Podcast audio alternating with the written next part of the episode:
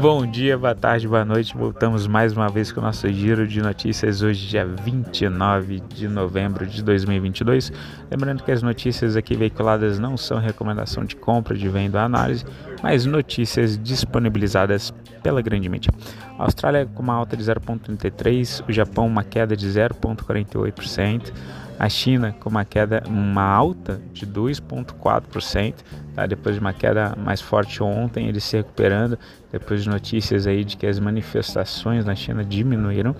Uh, após a prisão de várias pessoas que estavam protestando, inclusive pedindo a renúncia do, do presidente chinês.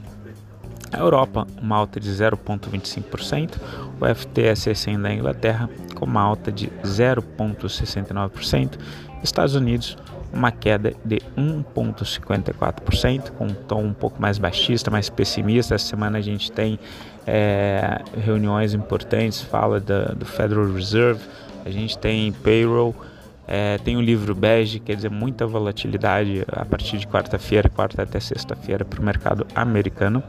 O Brasil, a gente teve uma queda de 0,18%, fechou em 108.782 pontos, o mini índice. O real ele fechou em relação ao dólar, né? Fechou, o dólar fechou em R$ 5,36, uma queda de 0,81%. As criptos tentam se recuperar, mas ainda muito, muito fracas. O Bitcoin com uma alta de 4,92%, sendo negociado a 16.514. O Ethereum com uma alta mais forte, mais relevante de 11,73%, sendo negociado a 1.215 dólares. Em relação às commodities, a gente tem o petróleo Brent, que é referência para, para a Petrobras, com uma alta de 2,42, sendo negociado a 85 dólares e 92 cents. O petróleo Brent, que ele acaba uh, uh, mais ou menos, quando, sempre quando chega próximo ali na, na casa de 80 dólares, a OPEP ela sinaliza que ela vai fazer corte de produção e não vai ser diferente agora, eles vão se reunir próximo fim de semana e aí isso faz com que essa menor demanda pelo produto né, seja reequilibrada também com uma menor oferta. O minério de ferro em Dalian está com uma alta ali de 2,26%, sendo negociado a 107 dólares e 51 cents a tonelada. Então, especificamente para as commodities, o que a gente tem que acompanhar agora essa reunião da OPEP+, tá, em que possivelmente, para desespero do Biden é, e para a inflação americana, a OPEP deve decidir por corte de produção para manter os níveis do preço do barril. Nos Estados Unidos, a gente tem um S&P 500 com uma queda de 1,54, né? a Nasdaq caindo ali 1,58, o mercado sentiu tá? É, essa esses, a volta do Covid matando mais gente de forma mais uma curva bem acentuada né, de contaminação na China, tá, o que pode voltar a afetar ali a cadeia global de suprimentos, né, principalmente os componentes que são produzidos por lá. Uh, e a gente tem também né, a fala dos, do presidente de St. Louis, James Bullard, ontem, que veio com o tom de que de fato eles precisam aumentar mais forte a taxa. Talvez o mercado esteja subestimando é, a inflação americana, tá? E isso daí trouxe um ar negativo ao mercado. O mercado americano não gostou e acabaram corrigindo, tá? Queda um pouco mais forte então na bolsa americana. Em relação à Europa, a gente tem um estoque 600 com uma queda ali de 0,05, uma queda muito pequena né? mas também muito em função ainda da repercussão da China, mas também da prisão de um jornalista da BBC é, que foi espancado, enfim, na China. Isso daí é, acirrou ou, ah, digamos que não foi um, um fato positivo para a relação entre a Europa e China, prejudicou a relação é, entre essas regiões. Uh, e, e, a gente está falando de uma Europa que está sentida, né? O custo de energético nunca foi tão caro de produzir. Então, assim, a produção de bens industriais está muito caro, sendo que o financiamento delas também está muito caro em função de uma alta inflação e de aumento de taxa de juros.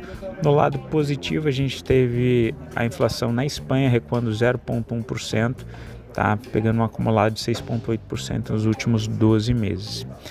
Na Ásia, a gente tem um índice Nikkei caindo 0,48, Xangai uma alta mais forte de 2,31, né, Hang Seng em Hong Kong uma alta de 5,24.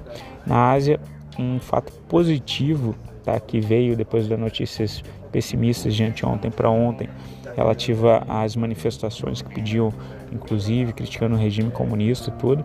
A gente teve a prisão então de, de manifestantes, a China que é conhecida por atuar de forma bem rígida, né, com dissidentes, tem os campos ali de concentração de muçulmanos no oeste, teve fatos como o da Praça Celestial na década de 80, então eles reprimem de fato, né, e, e muitas dessas informações não chegam pela grande mídia. Mas uma coisa que animou o mercado foi de que eles vão acelerar o processo de vacinação, principalmente dos idosos a partir de 80 anos. Em relação ao Brasil, a gente teve o dólar caindo então 0,81, mas a gente teve o Ibov subindo ali cerca de 0,17, 0,18 no cenário doméstico, muito em função é, de um possível acordo em relação à PEC do orçamento. O Lula ele foi para Brasília no domingo, já no domingo, e ontem de noite veio a notícia de que eles vão apresentar uma PEC com um rombo de 198 milhões por ano e conseguiram uma âncora temporal de quatro anos. Tá?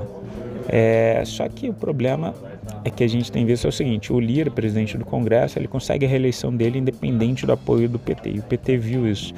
Tá? Então a negociação está muito mais agarrada entre o Centrão e o PT, mesmo porque o PT ele conseguiu a possível reeleição deles ali, uh, não com um apoio amplo né, de toda a sociedade brasileira. Foi uma das eleições mais disputadas nos últimos anos.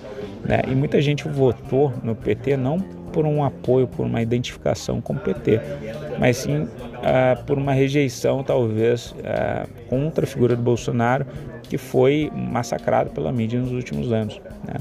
Então a gente tem a, essa situação de uma falta de apoio.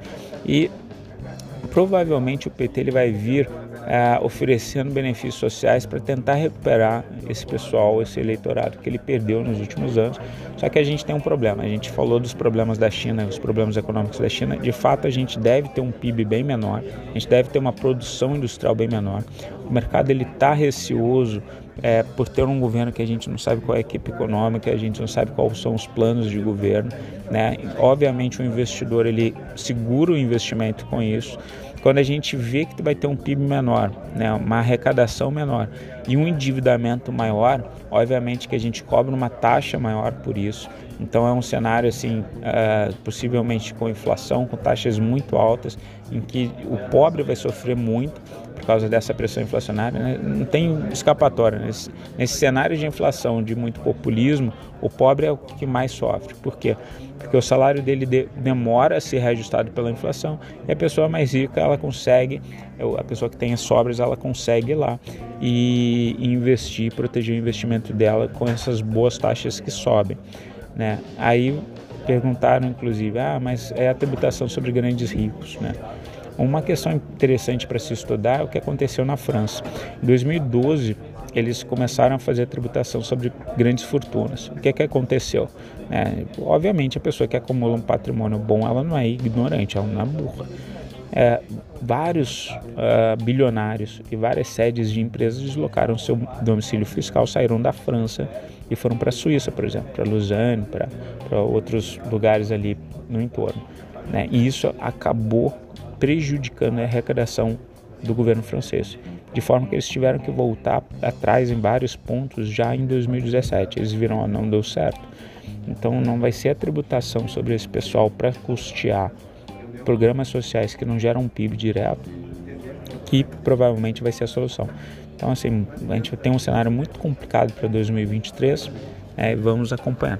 Outro ponto negativo também foi especialmente para varejo, tá? A ClearSale ela comparou e apontou uma queda de cerca de 32% de consumo do Black Friday desse ano em relação do ano passado, mais de 3 bi ali de menos venda né, na comparação do período. Isso fez com que vários papéis, como lojas americanas, caíssem cerca de 10%, né?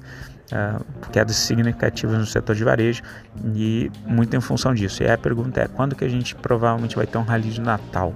Né? Quando que a bolsa vai para cima? Provavelmente, se tiver, vai ser quando a gente tiver a definição da equipe econômica, do plano de governo, né, com a aprovação da PEC. Uh, mas esse governo novo está uh, bem truncado, vai ter muito problema de aprovação, não tendo o Congresso na mão.